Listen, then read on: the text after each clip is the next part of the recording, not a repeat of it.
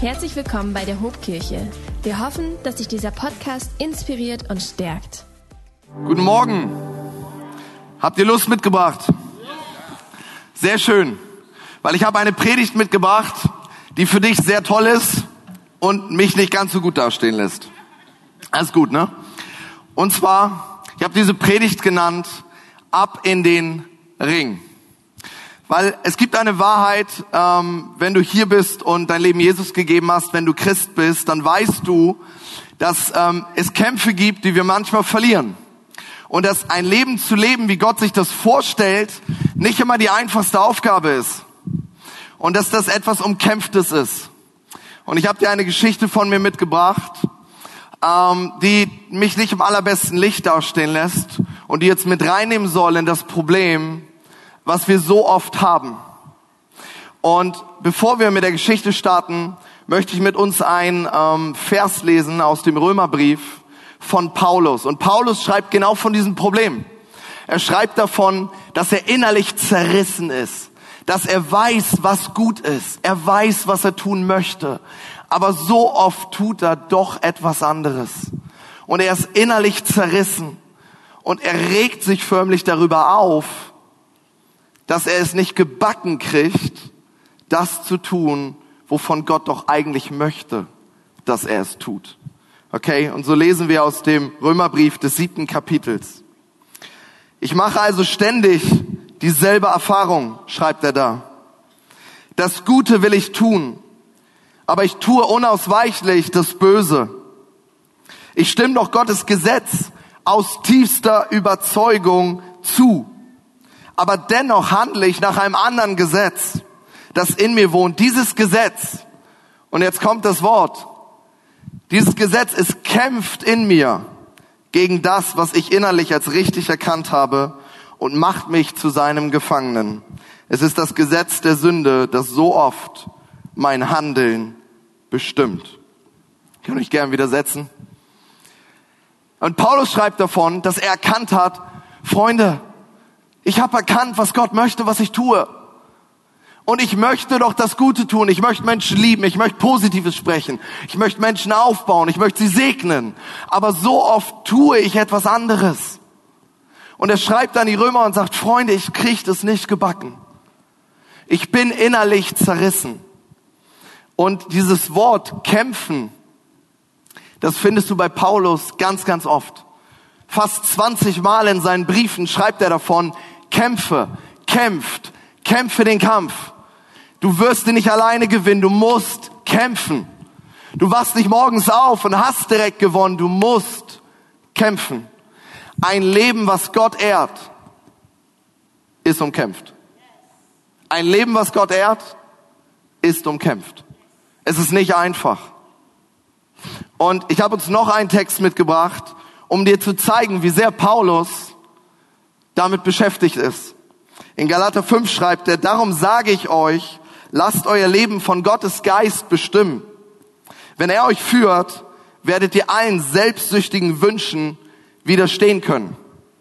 Denn eigensüchtig, wie unsere menschliche Natur ist, will sie immer das Gegenteil von dem, was Gottes Geist will. Es gibt eine Unterschiedlichkeit in uns. Das, was wir manchmal wollen, deckt sich nicht mit dem, was vielleicht Gott von unserem Leben möchte. Und dann schreibt er, doch der Geist Gottes duldet unsere Selbstsucht nicht. Beide, und hier haben wir es wieder, beide kämpfen gegeneinander, so dass ihr das Gute, das ihr doch eigentlich tun wollt, nicht ungehindert tun könnt. Ich habe erkannt, dass mein innerer Mensch auf einem Schlachtfeld steht dass ich so oft hin und her gerissen bin zwischen dem, was ich tun möchte, weil ich meinen eigenen Kopf habe, und dem, wozu Gott mich berufen oder vielleicht auch beauftragt hat in seinem Wort. Und ich habe dir eine Geschichte mitgebracht aus äh, dem Urlaub von mir und meiner Frau. Und ähm, in dieser Geschichte ist diese Predigt geboren. Innerhalb von zwei Sekunden. Pass auf. Wir waren im Urlaub und wegen Corona sind wir einfach ins Auto gesprungen und in den Süden gefahren. Und am Ende waren wir in Kroatien und mussten aus Kroatien wieder nach oben fahren. Und Wir haben den ersten Stop in München gemacht, haben da geschlafen und sind am zweiten Tag aus München wieder nach Bremen hochgefahren. Und es war einer dieser ganz heißen Tage, 37 Grad und irgendwie fahren hat auch keinen Spaß mehr gemacht und so weiter und so fort. Und ich erlebe mich auf einer komplett leeren Autobahn. Wir fahren einen 17 Jahre alten Golf 4. Maximum ist irgendwie 150 kmh, mehr geht da nicht. Und plötzlich kommt ein Auto, was noch langsamer fährt als ich. Die Autobahn ist komplett leer. Was mache ich also? Ich setze zum Überholvorgang an. Und dann sehe ich im Rückspiegel unser aller Freund. Den guten Herrn mit dem neuen, neuen Audi A8, ungefähr 250 kmh, brauscht von hinten an und ich sehe ihn ähm, wilde Liebessprüche mir entgegenwerfen, wie ich es wagen könnte, auf einer leeren Autobahn ein Auto zu überholen und ihn damit auf 150 kmh runterzubremsen. Und dann haben wir die Situation, dass ich denke, Bruder, ich kann hier gerade nicht weg. Ich weiß, du möchtest mit 250 km an mir vorbei, aber rechts neben mir steht ein Auto oder es fährt. Und ich kann nicht rüber. Das heißt, du musst ganz kurz, nur drei Sekunden durch diese ach so schwere Situation durch. Und ich verspreche dir auch, sobald ich den Überholvorgang abgeschlossen habe, dass ich auch wieder rechts rübergehe und dass du dann weiterfahren kannst. Gesagt, getan. Ich überhole und schere rechts ein. Und dann kommt der Moment, auf den wir alle gewartet haben. Es gab Diskussionsbedarf. Die beiden Autos, er fährt nach vorne und hält, oder wir fahren dieselbe Geschwindigkeit nebeneinander her. Und es war klar, dass wir uns was zu sagen haben. Er hat mir mit Lichthupe, mit richtiger Hupe, mit Worten und wilden Gestikuliereien ganz klar gemacht, wir sollten reden. Und als er das nochmal wieder vor mir ausbreitete, da habe ich gedacht, was wäre wohl die international anerkannte Antwort auf eine Autobahn für so eine Gestikuliererei? Meine Antwort war mein Mittelfinger. Und damit war geboren, was ich das Problem des Mittelfingers nenne. Manchmal tue ich Dinge, ohne vorher drüber nachzudenken. Und ich nehme die Hand wieder runter. Für ihn war das Gespräch beendet. Er zieht wieder an und ist weg. Zwei Sekunden später habe ich den Gedanken, Tarek, das ist nicht das Leben, was du leben möchtest. Und der Geist Gottes spricht zu mir und sagt, Tarek, dazu habe ich dich nicht berufen. Das ist nicht das Leben, was du leben sollst. Und in dieser Sekunde war geboren, was wir heute Morgen teilen. Und ich meine, ist es nicht die Wahrheit? Ich meine, Jesus wird gefragt, Jesus, was ist das wichtigste Gebot von allen? Und er antwortet, du sollst deinen Gott lieben. Und dann geht es weiter, du sollst deine Mitmenschen lieben wie dich selbst. Klammer auf, Mittelfinger nicht inklusive, Klammer zu. Und so saß ich in diesem Auto und dachte darüber nach, wozu ich berufen bin. Und ich dachte, ey, ich möchte mit meinem Leben Gott verehren. Ich, ich möchte Menschen lieben. Ich möchte Ermutigung in ihr Leben sprechen. Ich möchte für sie beten. Und ich möchte ihnen den vorstellen, von dem ich glaube, dass alle Hoffnung kommt, Jesus Christus. Und der Mittelfinger ist, ja, der ist da nicht mehr drin. Und wenn ich ehrlich mit mir bin und jetzt ganz mutig, dann weiß ich, das ist nicht nur mein Problem. Das ist vermutlich auch dein Problem. In uns tobt ein Kampf und es ist nicht so sehr die Frage, ob diese Kämpfe existieren. Es ist vielmehr die Frage, sind wir bereit, die Kämpfe anzunehmen in den Ring zu steigen und zu challengen, was uns so beschäftigt. Ey, weißt du was? Ein Kampf, den du nicht kennst, hast du schon verloren. Und ein Kampf, den du nicht bereit bist zu identifizieren, hast du schon verloren. Und deswegen ist es wichtig, dass wir diesen Kampf erkennen.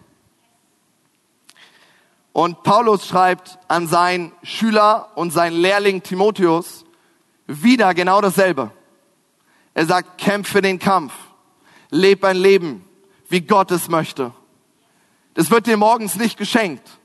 Du musst dich, du musst dafür kämpfen. Und so schreibt er ihm in 1. Timotheus 6, du aber, mein lieber Timotheus, und da kannst du jetzt deinen Namen einsetzen, du aber, mein lieber Paul, du aber, mein lieber Tim, du aber, meine liebe Lena, was auch immer, du gehörst Gott und du sollst ihm dienen. Deshalb meide all diese bösen Dinge. Bemühe dich vielmehr, bemühe dich vielmehr mit aller Kraft darum, das Richtige zu tun. Gott zu dienen, ihm zu vertrauen und deine Mitmenschen von ganzem Herzen zu lieben. Begegne ihnen mit Geduld und Freundlichkeit. Klammer auf, auch auf der Autobahn. Klammer zu. Und jetzt sagt er es, kämpfe den guten Kampf des Glaubens. Erringe so das ewige Leben. Denn dazu hat dich Gott berufen und das hast du vor vielen Zeugen bekannt. Wogegen kämpfen wir? Wir kämpfen gegen vorschnelles Reden, was Menschen verletzt. Wir kämpfen gegen vorschnelles Handeln, was Menschen verletzt. Wir kämpfen gegen negative, vielleicht sogar Hass erfüllte Gedanken, die mir und anderen schaden. Wir kämpfen gegen Neid. Wir kämpfen gegen Egoismus. Wir kämpfen gegen viele Dinge, die sich definitiv, liest die Zeitung, guckt die Nachrichten, die sich definitiv in uns Menschen befinden. Ich bin froh, dass es noch eine andere Seite gibt, aber ich glaube, es steht heute Morgen nicht zur Diskussion, ob diese Dinge existieren oder nicht. Diese Dinge, Egoismus, Hass, das ist die Wurzel, in den Kriegen gegründet werden. Diese Dinge existieren. Und sie scheinen aus uns herauszukommen. Diese Dinge existieren. Die Frage ist, ob ich bereit bin, den Kampf anzunehmen, in den Ring zu steigen und solcherlei Dinge den Kampf anzusagen. Weil ich möchte, ich für mich habe entschieden, ich möchte ein Leben leben, was Gott ehrt, was ihm eine Plattform bietet. Und ich bin so dankbar dafür, dass wir mit dem Heiligen Geist einen Beistand haben, der uns helfen darf, ein Leben zu leben, wie Gott es möchte. Ey, wir treten diesen Kampf nicht alleine an. Und ich habe dir eine Sache in dieser Geschichte bisher verschwiegen. Nachdem ich mein Mittelfingerproblem eindeutig zur Schau gestellt hatte, war es vielleicht nicht mal eine Sekunde. Es ging super schnell, indem ich direkt wusste, das ist nicht das, wie du leben möchtest, Tarek. Und ich glaube, ein Grund ist die Tatsache, dass der Heilige Geist in mir lebt als Christ. Ich glaube aber, das zurückzuführen auf noch eine weitere Sache. Ich habe mir eine Gewohnheit angeeignet, in der ich jeden Morgen meine Bibel lese. Und im Urlaub hab, bin ich noch einen Schritt weiter gegangen. Und ich habe ein Buch gelesen, was heißt I Declare War. Das heißt, ich sag dem Kampf den Kampf an oder ich bin bereit zu kämpfen. Diese Predigt ist nicht Inhalt aus dem Buch, aber sie war definitiv eine Inspiration. Und in dem Buch geht es in einem Satz darum, Bekämpfe die Version von dir selbst, die du nicht sein möchtest. Denn wir alle haben die Version von uns, die wir nicht sein möchten. Oder? Es gibt immer eine Version von uns selbst. Der Ehepartner kriegt die manchmal zu spüren. Dein Chef, deine Kollegen kriegen die manchmal zu sehen. Und abends, wenn es spät ist und ich nicht mehr denken kann, dann ist meine Zeit dann gibt's öfter mal die Vision von mir selbst, die ich nicht sein möchte. Und so sehr brauchen wir das. Und ich habe uns auch noch mal eine außerbiblische Perspektive mitgebracht. Ey, Mutter Teresa hat gesagt, wenn wir Menschen hassen, haben wir keine Zeit, sie zu lieben. Wenn wir Menschen verurteilen, haben wir keine Zeit, sie zu lieben. Und wenn wir ein Leben leben wollen, was Gott ehrt, dann brauchen wir dafür sein Wort, denn es ist unser Reflektor und unser Spiegel. Und genau das schreibt Paulus in Römer 7, Vers 7. Was wollen wir nun sagen? Ist das Gesetz Sünde? Das sei ferne. Und jetzt kommt, jetzt pass auf. Aber ich hätte die Sünde, ich hätte die Sünde nicht erkannt. Ich hätte sie nicht erkannt, dass es Sünde ist, dass es falsch ist. Außer durch das Gesetz. Was da steht? Ich hätte die Sünde nicht erkannt, wenn die Bibel mir nicht gesagt hätte, dass es Sünde ist. Das steht da. Und weiter gibt er uns ein Beispiel. Er gibt uns ein Beispiel und sagt, ich hätte von der Begierde nichts gewusst, wenn das Gesetz nicht gesagt hätte, du sollst nicht begehren. Wenn in der Bibel steht, du sollst nicht begehren, dann weiß ich wohl, das ist nicht so gut. Und dann weiß ich, was falsch ist.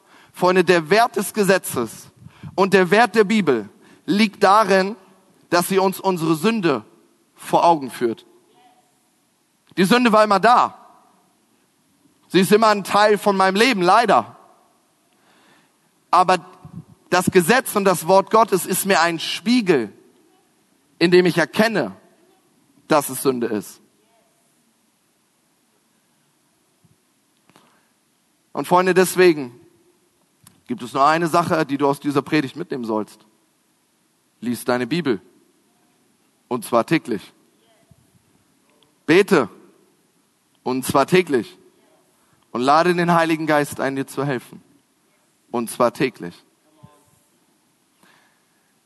Ich habe hier mal was aufbauen lassen, weil ich uns mit hineinnehmen wollte, wie wichtig dieser Moment ist. Weißt du, wenn du morgens aufstehst und dich vielleicht in deinen Sessel setzt oder an deinen Schreibtisch gehst oder du dich in der Bahn befindest oder wo auch immer, dann will ich dich ermutigen, dass du deine Bibel aufschlägst und dass du dich ganze Morgen mit dem füllst, was Gott sich von dir wünscht. Und dass du dich füllst mit der Wahrheit, dass Gott dich liebt. Ich weiß nicht, was deine Geschichte ist. Ich weiß nicht, wie du in diesen Gottesdienst gekommen bist. Aber zuallererst möchte ich dir das, das Wichtigste sagen. Weißt du, was du, Gott offenbart sich uns in seinem Wort.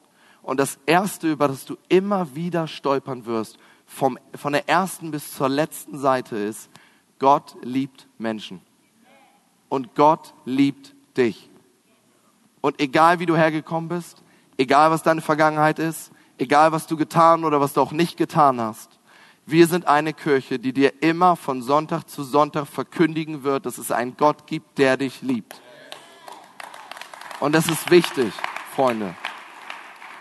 Und das ziehe ich aus dem Wort, wenn ich mich damit befasse. Und es sind noch so viel mehr Dinge. Weißt du, ich kennt ihr das, wenn man wenn man eine Seite liest, das muss jetzt nicht die Bibel sein, du bist unten angekommen und fragst dich, was du gerade gelesen hast? Das geht auch gut mit der Bibel. Vielleicht geht das sogar sehr gut mit der Bibel. Du kommst unten an und hast keine Ahnung, was du gerade gelesen hast. Ey, und weißt du, was dabei richtig helfen kann? Dabei helfen kann zum Beispiel so ein Notizbuch, wo du Dinge aufschreibst, wo du Dinge für dich highlightest, wo du dir vielleicht einen Satz mit in die Woche oder mit in den Tag nimmst. Und ich, ich will dein Bewusstsein dafür erweitern, dass Bibellesen nicht einfach nur das Lesen eines Buches ist, sondern weißt du, was du mit so einer Routine machst? Gott offenbart sich uns in seinem Wort. Das heißt, du nimmst mit in deinen Alltag, wer Gott ist. Und einzelne Verse, einzelne Punkte, die du liest, die nimmst du auf einmal mit in deinen Alltag. Gedanken, die dich begleiten, Werte, die dich begleiten, Gedanken, die dich begleiten. Dass Gott Menschen liebt, egal wie ihre Geschichte aussieht. Das ist Gott. Das sollte ich besser mit in den Alltag nehmen. Das sollte ich besser nicht vergessen. Dass Gott Menschen liebt, egal wie ihre Geschichte aussieht. Dass ich geduldig und freundlich sein möchte. Ich schaffe es nicht immer, aber ich möchte es. Das sollte ich mit in den Alltag nehmen die tägliche Bibel lese, sie reflektiert mich, sie hält mir vor Augen, wie Gott sich mein Leben wünscht. Ey, und manchmal, manchmal muss das Ding auch hier hin.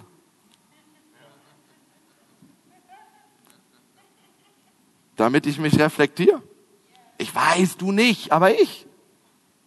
Ich rede ja nur von mir. Und in so unserer täglichen Bibellese passiert etwas. Es passiert so viel mehr, als dass du einfach nur Worte aneinandergereiht liest. Du hältst dir vor Augen, was Gott sich von deinem Leben vorstellt. Du hältst dir vor Augen, dass Gott mit dir noch nicht fertig ist. Weißt du, die Tatsache, dass du hier auf dieser Erde noch bist, wir alle werden sie einmal verlassen.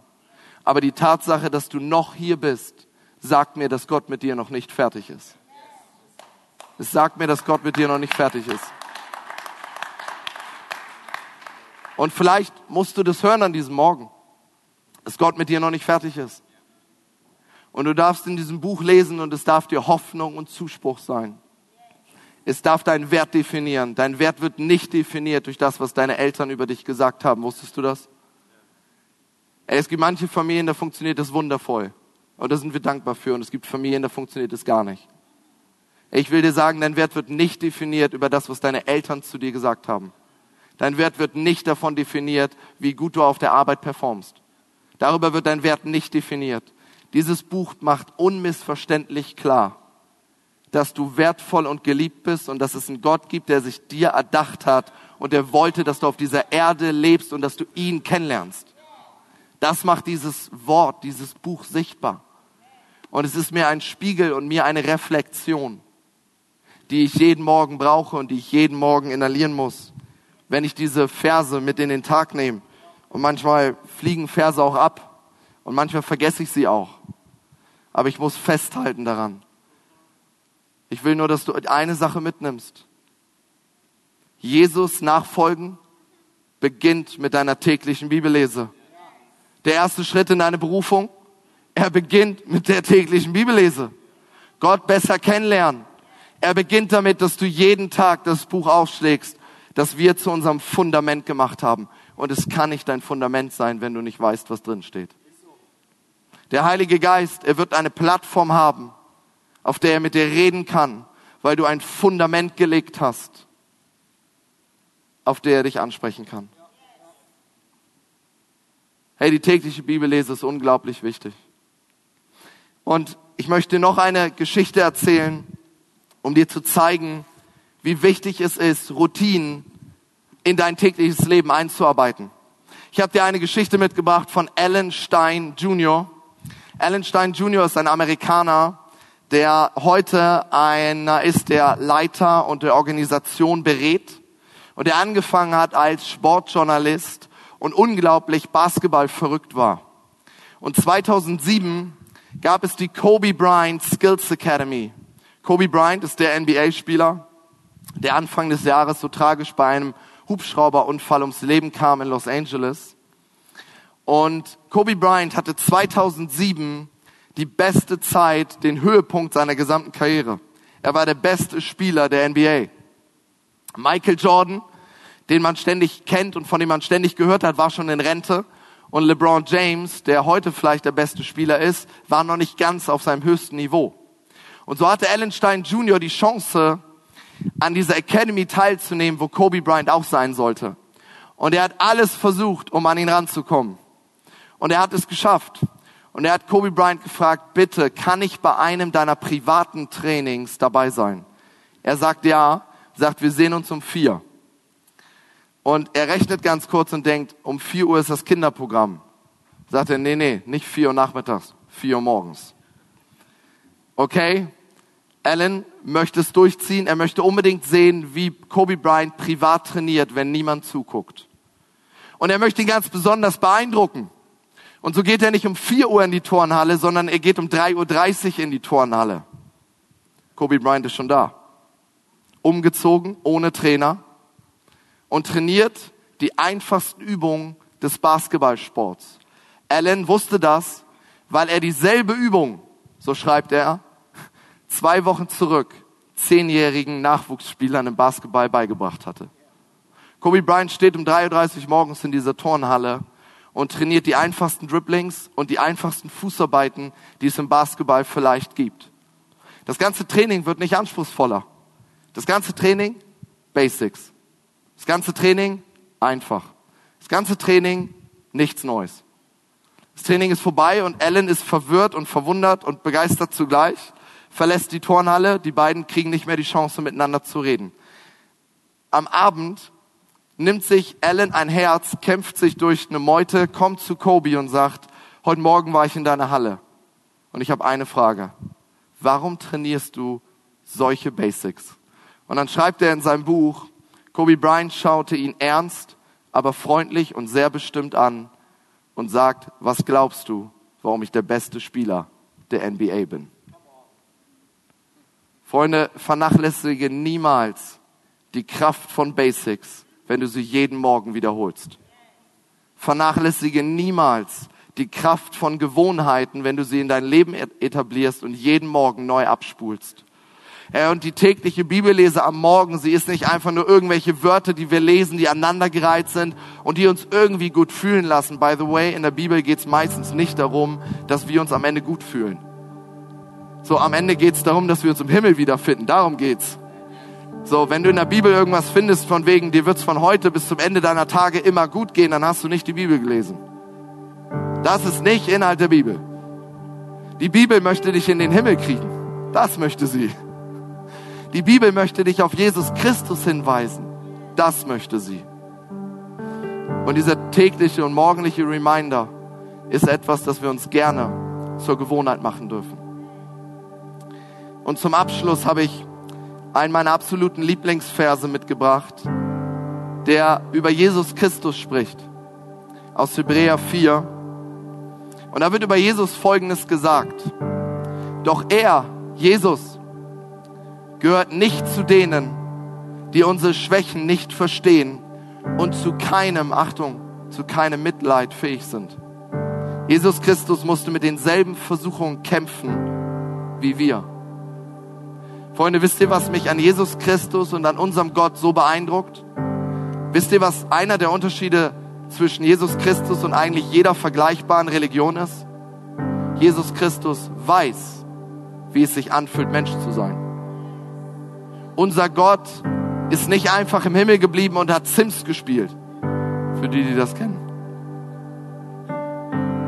Unser Gott ist in Person seines Sohnes auf diese Erde gekommen und kann mitfühlen, in was für Kämpfen du und dein Leben sich befinden. Das ist der Unterschied zwischen Jesus Christus und jeder anderen Religion. Jesus Christus kann nachfühlen, wie es ist, Mensch zu sein. Und ist wahrscheinlich einen grausamen Tod gestorben als alle, die wir kennen. Ich möchte dir das mitgeben, wenn das vielleicht heute Morgen, wenn du das hören musst. Nicht nur so kleine innerliche Kämpfe. Jesus kennt auch den ganz großen Kram. Gott kennt deine Situation. Vielleicht hast du eine unheilbare Diagnose bekommen. Oder jemand in deiner Familie. Vielleicht ist deine Familie zerbrochen. Vielleicht gibt es eine hoffnungslose Situation. Vielleicht bist du wirtschaftlich bankrott. Was auch immer es ist.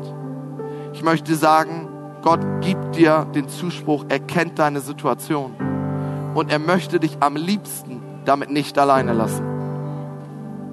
Er kennt deine Situation. Und weißt du, was der Unterschied zwischen mir und Jesus ist?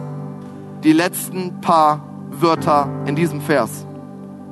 Doch im Gegensatz zu uns hat Jesus Christus nie gesündigt.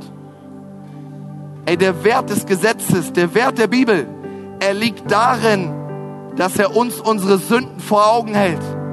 Weißt du, was das Wort Gottes, die tägliche Bibellese und das Gesetz eigentlich tut? Sie bringt uns vor das Kreuz. Sie ist das Auto, was uns vor das Kreuz fährt. Weil ich nie einen Retter bräuchte, wenn ich immer perfekt wäre. Freunde, das mache ich als größtes Problem in ganz Europa aus. Ich war schon auf einem anderen Kontinent. Es sieht an manchen Kontinenten ein bisschen anders aus. Die Europäer kommen immer von dem Standpunkt her, ich mache nichts falsch. Ich mache nichts falsch. Weißt du, was du, weißt du, was dann passiert? Wenn du nichts falsch machst, brauchst du keinen Erlöser. Und die Bibel ist Game Over. Wenn du nichts falsch machst, brauchst du keinen Erlöser. Du hebelst jegliche Theologie in diesem Moment aus, weil Jesus Christus nachfolgen und eine Entscheidung für Jesus Christus treffen beginnt damit, dass ich verstehe, ich bin nicht perfekt. Ich habe meine Mittelfingermomente. Ich habe Dinge, in denen ich nicht in dem allerbesten Licht aussehe. Ich bin nicht immer perfekt. Ich brauche einen Erlöser. Und so bringt mich das Wort Gottes vor das Kreuz und es macht mich dankbar für das Geschenk, was ich in Jesus Christus habe. Es erklärt mir, was Gnade ist. Es erklärt mir, was unverdiente Gnade ist. Gnade ist immer unverdient. Du und ich, wir haben nichts dafür getan, dass Jesus Christus an unserer Stelle an einem Kreuz hängt. Dafür haben wir nichts getan. Er tut das rein weg aus Liebe. Der berühmteste Vers in der ganzen Bibel. Johannes 3, Vers 16. Denn so sehr hat Gott die Welt geliebt, dass es einen einzigen Sohn gibt, damit die, die an ihn glauben, nicht verloren gehen, sondern errettet werden. Da steht übrigens nichts drin von, du musst irgendetwas leisten. Es gibt nichts, was du machen könntest, um dich selbst zu erretten. Du kannst dich auch nicht selbst vor dem Ertrinken retten. Du brauchst immer einen Rettungsring und du brauchst immer jemand, der am anderen Ende des Rettungsrings hängt. Du brauchst deinen Erlöser. Du brauchst deinen Retter. Und das ist die ganze Message der Bibel. Wenn wir morgens unsere Bibel aufschlagen, kriegen wir vor Augen geführt. Es gibt Kämpfe in meinem Leben. Es gibt Dinge, die nicht richtig sind. Und ich möchte in den Kampf von sagen und meine Bibel lesen. Ich möchte ein Leben leben, was Gott ehrt. Ich möchte ein Leben leben, in dem ich Menschen liebe, in dem ich Menschen ermutige und in dem ich Menschen den vorstelle, der uns alle errettet. Herr, vielleicht können wir zusammen aufstehen. Und ich möchte zum Abschluss mit uns beten. Und ich möchte dir die Chance geben, vielleicht, vielleicht gibt es bei dir Kämpfe, vielleicht gibt es bei dir und in deinem Leben Dinge, mit denen du zu kämpfen hast, Diagnosen, Krankheiten, Muster, Sünde, Begierden, irgendetwas, wo du sagst, ich möchte das nicht mehr und ich gebe dir die Möglichkeit, Jesus Christus in diese Situation einzuladen. Alles, was es braucht, ist, dass du ein Gebet sprichst und den anrufst, dem nichts unmöglich ist. Also nehmen wir uns einen kurzen Moment Stille, 10, 20 Sekunden und ich gebe dir die Möglichkeit, dass du Jesus Christus einlädst in deine Situation.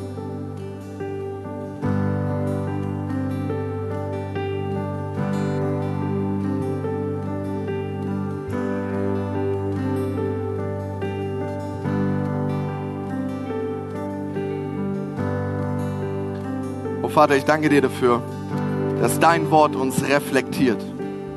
Ich danke dir dafür, dass ich deine Gnade und deine ja, nicht zu bemessene Güte, dass ich sie jeden Tag und jede Woche neu spüre. Und Vater, du siehst, womit jeder Einzelne in diesem Raum oder im Livestream zu kämpfen hat. Und ich bete, Heiliger Geist, dass du in diese Situation hineinkommst und dass du Menschen heilst, dass du Familien zusammenführst und dass du für Liebe ja, und Einigung sorgst, Herr. Heiliger Geist, ich bete dafür, dass du tust, was nur du tun kannst. Dass du Menschen zeigst, dass es dich gibt. Ich bete dafür, dass du Menschen zusammenführst, die getrennt sind. Ich bete dafür, dass du hasserfüllte Gedanken wegnimmst. Ich bete dafür, dass wir fähig sind, Menschen zu lieben, auch in unseren Gedanken.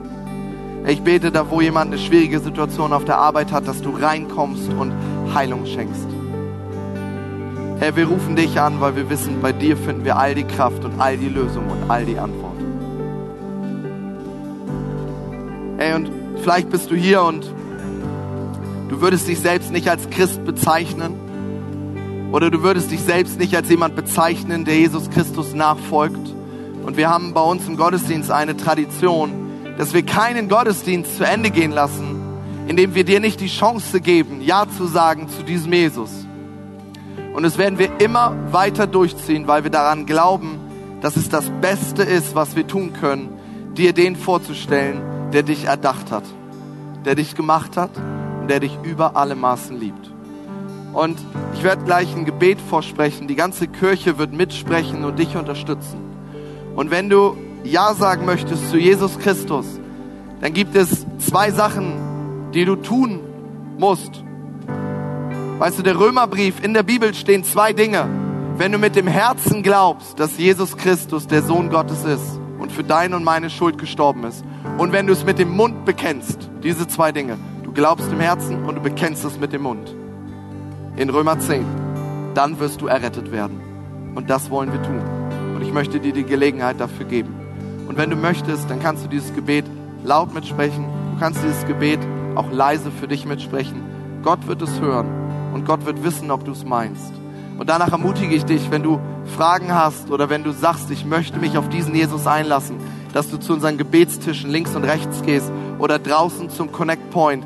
Die haben ein Geschenk für dich, die wollen gerne einfach mit dir quatschen. Und dann lasst uns beten und die ganze Kirche betet mit, okay?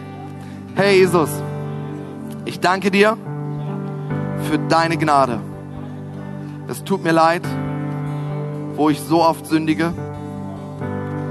Herr, bitte verzeih mir mach mich zu einem deiner Kinder.